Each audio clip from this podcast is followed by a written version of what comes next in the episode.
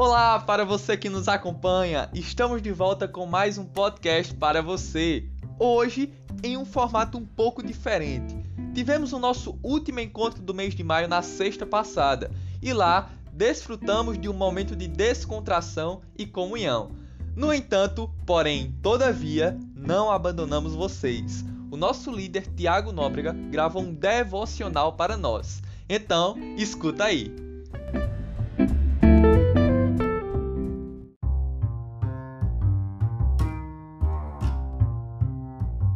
Graça e paz a todos os ouvintes do podcast do Eternamente. Nós estamos aqui com mais um episódio, dessa vez esse episódio extra, um estudo especial, tendo em vista que no último semana nós não tivemos nosso estudo bíblico de sempre, a gente fez um encontro diferente, né? Mas hoje a gente vai seguir aqui estudando a Bíblia, estudando as escrituras e que espero que você seja edificado, seja abençoado com essa breve meditação. Hoje nós vamos aprender com Ana.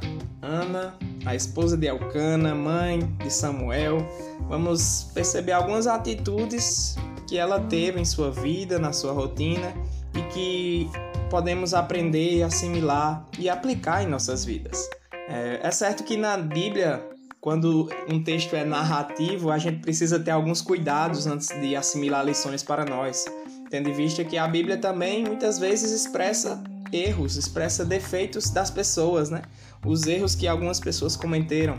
E por conta disso, a gente precisa sempre ter alguns cuidados quando a gente está tratando de narrativas bíblicas. Como, por exemplo, a narrativa do, da falha de Davi. Não é algo que podemos aplicar às nossas vidas. Né? O pecado de Davi com Batseba é uma narrativa, mas que vemos claramente que são atitudes que Deus reprova. Então, por este motivo, a gente não pode aprender com toda e qualquer narrativa bíblica. Mas então, por que a gente pode aprender com Ana? Vamos primeiro colocar essa base para que a gente possa aprender com, com essa história, né? Em primeiro lugar, a história de Ana, né? É, de Alcana, suas duas esposas, Penina e Ana, está registrada no início do livro de 1 Samuel e é uma história que, que contém muitos detalhes. Então, a gente percebe que para o escritor bíblico, inspirado pelo Espírito Santo, aquela era uma história que deveria ser contada com muitos detalhes, com, com características importantes, e por esse motivo a gente pode levá-la em consideração e tomar para nós como exemplo. Além disso, as atitudes que Ana tomou, elas são aprovadas por Deus. E como a gente sabe disso? Todo o contexto das escrituras sagradas aprovam essas atitudes que Ana teve, como a gente vai perceber durante essa breve meditação. Além disso, as atitudes que Ana tomou, né, claro, debaixo de toda a soberania de Deus, mas essas atitudes de Ana mudou os rumos da história do povo de Deus, né? Aquele filho que ela teve, o filho que nasceu do seu ventre, o Samuel, foi chamado por Deus como um profeta para aquela nação de Israel e mudou de forma radical o modo de viver das pessoas daquela época. Então, vamos tentar aqui no texto de 1 Samuel, capítulo 1, e, e a oração de Ana no, no início do capítulo 2, vamos tentar aprender um pouco com ela algumas atitudes que Deus aprova e que Ana tomou nessa sua história, nessa narrativa que está aqui registrada. A primeira atitude que se percebe aqui no texto que Ana tomou está contida no versículo 6. Né? É uma atitude um tanto quanto implícita, mas que nós podemos aprender com, com essa serva do Senhor. O texto diz assim: A sua rival provocava excessivamente para a irritar, porquanto o Senhor lhe havia cerrado a madre. E assim o fazia ele de ano em ano. E todas as vezes que Ana subia à casa do Senhor, a outra a irritava, pelo que chorava e não comia. Então, a atitude de Ana foi uma atitude humilde, uma atitude é, não de, de afrontar de volta a Penina, não retaliar aquela, aquele mal que Penina fazia a ela. Ana não procurou revidar, Ana não procurou se defender de alguma forma, mas Ana se entristeceu, ela não revidou. Essa é a primeira atitude que a gente pode aprender com Ana. Na nossa vida, mesmo que nos afrontem, mesmo que venham a nos, nos entristecer, nos desonrar, que não tenhamos uma atitude de vingança, de retaliação, porque a gente aprende com as escrituras que a vingança pertence ao Senhor. Ele é o juiz de toda a terra, ele quem sabe o que é melhor para nós e não nos é colocado como pessoas a responsabilidade de julgar, de retaliar, de desejar a vingança. Então, que isto, que esta atitude esteja em nosso coração, uma atitude de humildade, como a gente também tem aprendido com as bem-aventuranças. Bem-aventurados os pobres de espírito que reconhecem suas fraquezas, suas misérias e os que choram por elas, né? Mesmo e os mansos, que têm a mansidão, o domínio próprio, a tranquilidade para não revidar quando afrontados. Aquele que dá outra face, aquele que anda a segunda milha. Essa é uma atitude louvável que vemos na vida de Ana, aqui em 1 Samuel. Uma segunda atitude que nós vemos na vida de Ana é que ela não simplesmente ficou triste e guardou aquela tristeza para ela. Ela colocou no Senhor, ela encontrou em Deus o refúgio para a sua tristeza. Ela fez uma oração sincera a Deus. Ela fez uma oração de todo o coração, com toda a sua alma, com as suas dores que ela estava sentindo, com toda aquela desejo de ver aquela circunstância transformada, de, que, de ter aquela circunstância transformada pelo Senhor, ela orou intensamente e colocou em Deus as suas expectativas. E ela teve uma atitude ousada também para com Deus. Ela fez um voto com o Senhor. Né? Ana fez aquele voto de que se engravidasse, se viesse a dar à luz, dedicaria o fruto do seu ventre, aquele filho que ela tivesse, ela o entregaria ao Senhor. E neste ponto da reflexão, eu quero invocar uma pergunta, né? Qual foi a intenção de Ana então ao desejar tanto dar à luz? Por que Ana queria tanto engravidar se aquele fruto do ventre nem iria ficar com ela? Ela ia dedicar inteiramente ao Senhor. Por que será que Ana tinha um desejo no seu coração de ter aquele filho, de, de engravidar, se ela mesma não ia desfrutar do resultado daquilo. Então a gente pode pensar um pouco e refletir no contexto que Ana está inserida, né? No contexto daquele mundo, mundo antigo, as pessoas tinham em mente que o papel da, da mulher, né? A mulher tinha como papel ser mãe de muitos filhos, era algo louvável a mulher ter muitos filhos. E a questão da esterilidade era vista como uma maldição que estava sobre ela. Ela era como se ela estivesse impedida de cumprir o seu papel, cumprir a sua função para a glória de Deus. Afinal, era uma ordem de Deus, né, desde o jardim, crescer e multiplicai-vos. E Ana, como esposa, estava triste porque não conseguia cumprir a sua missão, cumprir a sua tarefa. Então, a gente pode trazer a partir disso uma reflexão para nós. Por que queremos as coisas que oramos? Por que pedimos a Deus o que pedimos? Porque pedimos a Deus tantas coisas. É para a sua glória, é para cumprirmos o papel que ele colocou para nós, é para que sejamos satisfeitos em Deus ou é para suprir as nossas próprias expectativas? Talvez naquele contexto de Ana, a pergunta que eu fiz agora há pouco, né, de por que ela queria um filho, se fosse era para, para oferecer a Deus, fosse até uma, uma, uma pergunta sem sentido. Mas hoje em dia vale a pena a gente pensar sobre isso. Vale a pena a gente refletir porque a gente vive numa sociedade muito voltada para o eu. E muitas vezes os pedidos das nossas orações, os nossos clamores, as nossas dores estão muito, muito voltadas para nós mesmos. E precisamos refletir se o que a gente pede está sendo para a glória de Deus ou para o nosso próprio deleite. Que o Senhor nos ajude para que nossos pedidos estejam sempre voltados para glorificar a Deus, para que a gente possa se sentir cumpridor do papel e do chamado para o qual Ele colocou em nossas vidas. Uma terceira lição que podemos aprender com Ana é que ela orou tão intensamente, orou tão fervorosamente, que ela não precisou nem usar palavras. Ela não, na verdade, nem estava conseguindo usar as palavras, tamanha era a sua tristeza. Lá no versículo 16, fala assim: Não tenhas, pois, a tua serva por filha de Belial, porque pelo excesso da minha ansiedade, da minha aflição, é que tenho falado até agora.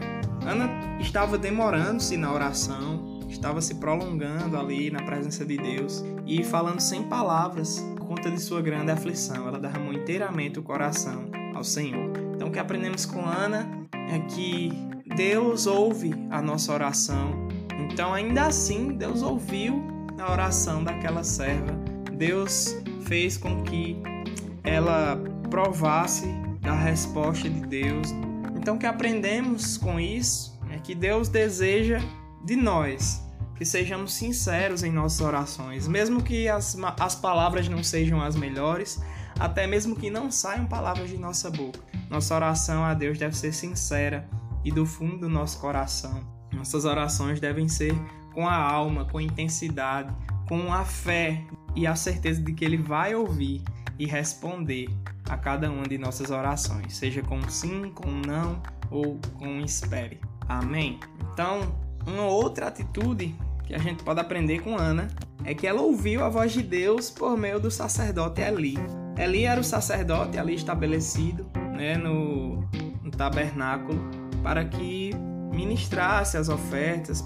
Ele era o líder daquela casa, aparentemente, pelo que o texto aqui de 1 Samuel nos, nos afirma. E Ana, depois de orar, ouviu um, um, um tipo de bênção da parte de, de Eli. Né? O versículo 17 diz assim: Então lhe respondeu Eli: Vai-te em paz, e o Deus de Israel te conceda a petição que lhe fizeste. E disse ela: Acha a tua serva à mercê diante de ti.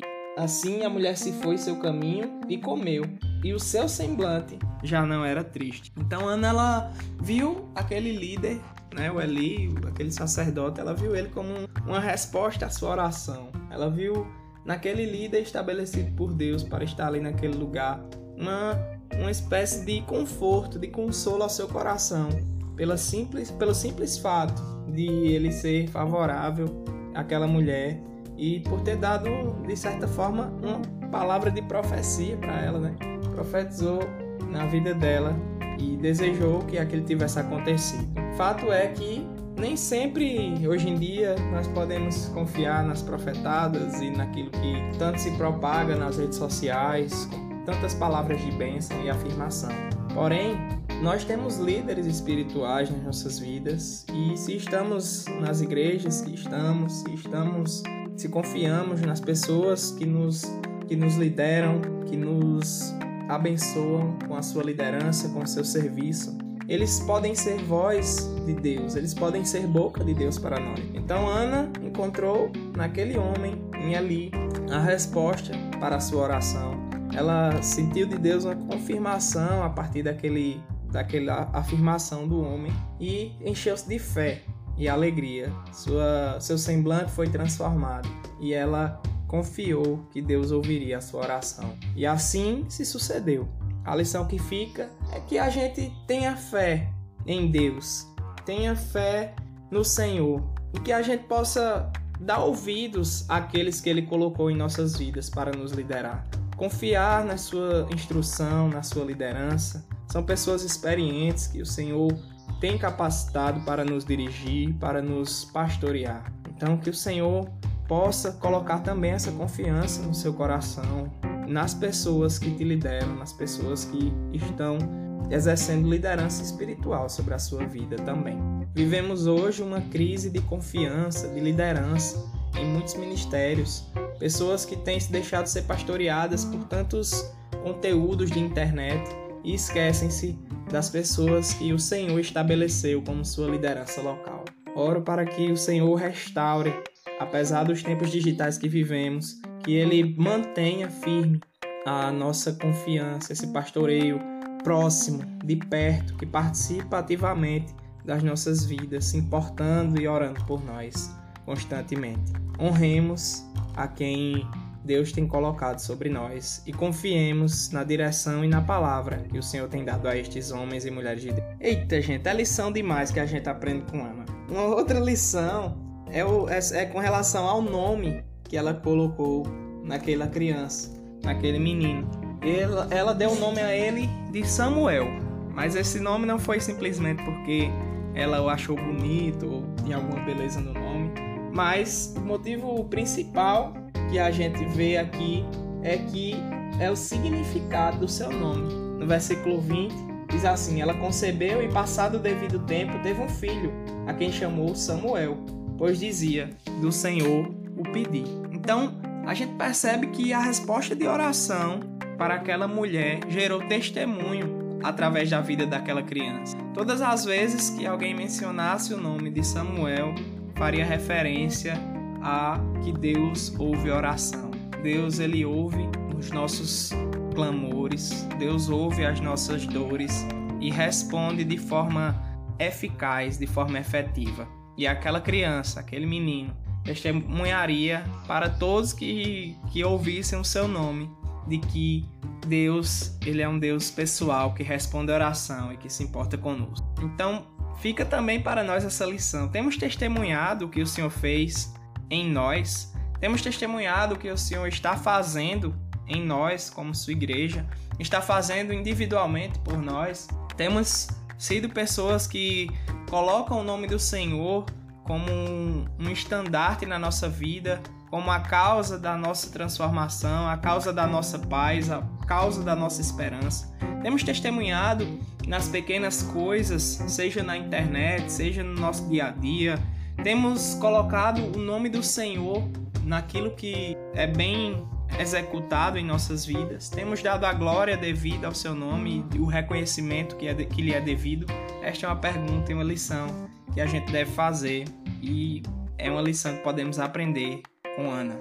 Honrar o Senhor naquilo que o Senhor nos responde, testemunhando do seu poder, da sua glória e daquilo que ele tem feito e pode fazer por nós. Tá acabando, tá acabando, mas ainda tem muita coisa. Vamos lá. Uma outra atitude de Ana a gente vê aqui no versículo 24, né?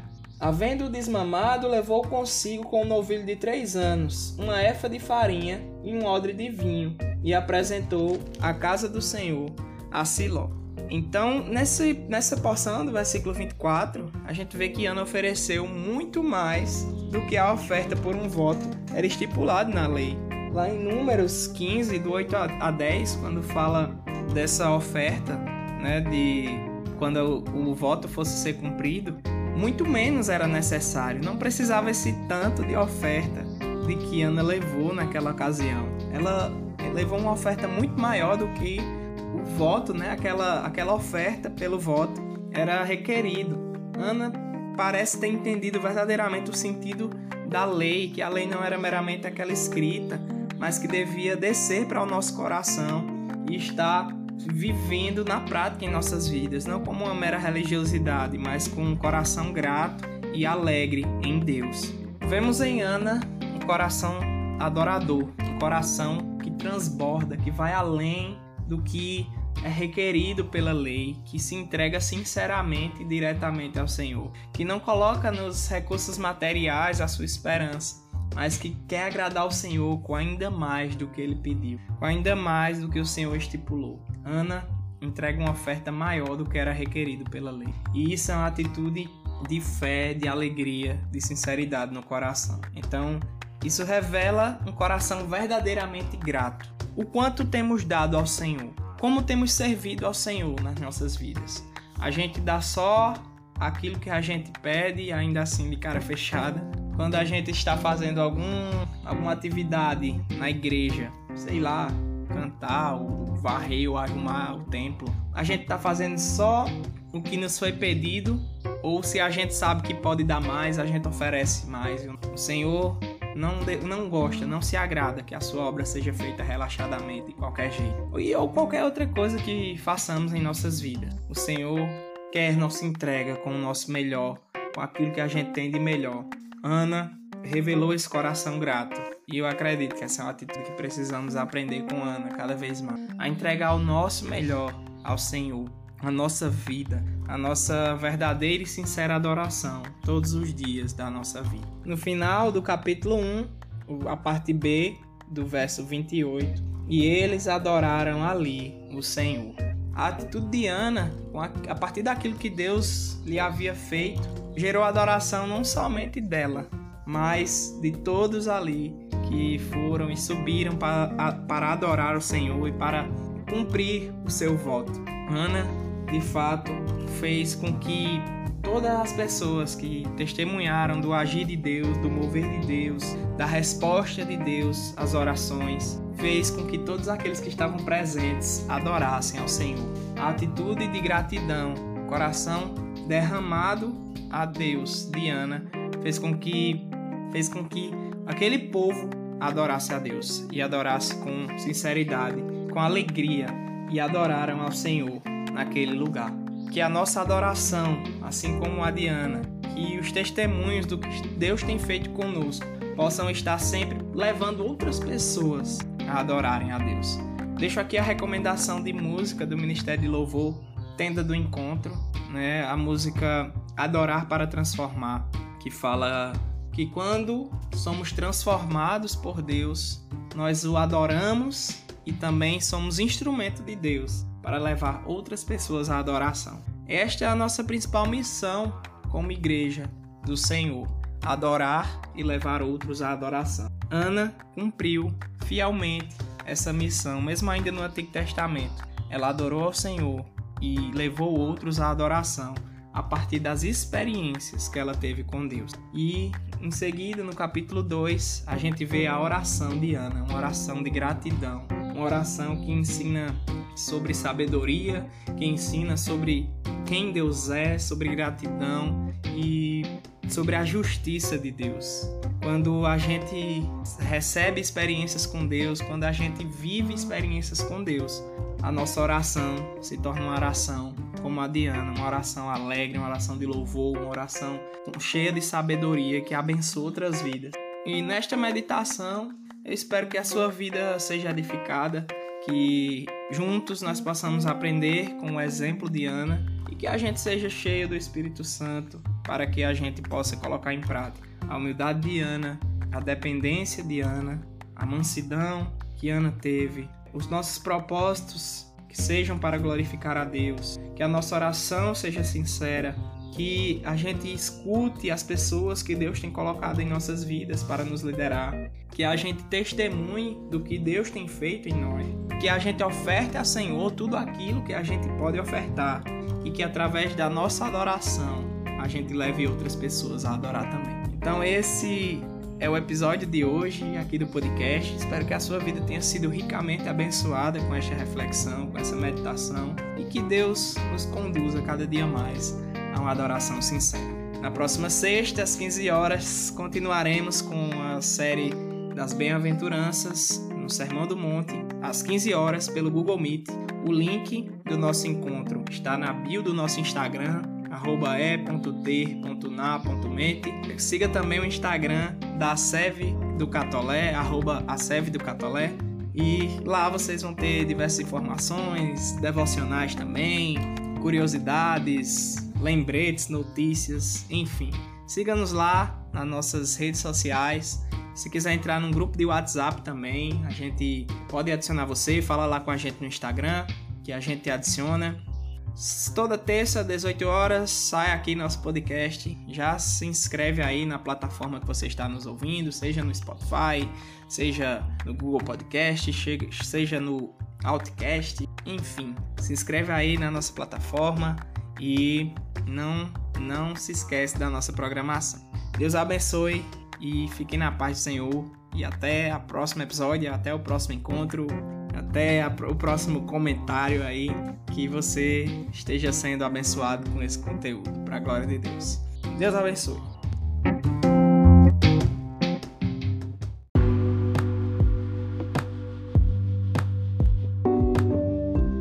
Epa! Último pedido. Se gostar, divulga esse material com seus amigos e também nos segue lá no Instagram para acompanhar tudo que está acontecendo. Abraço!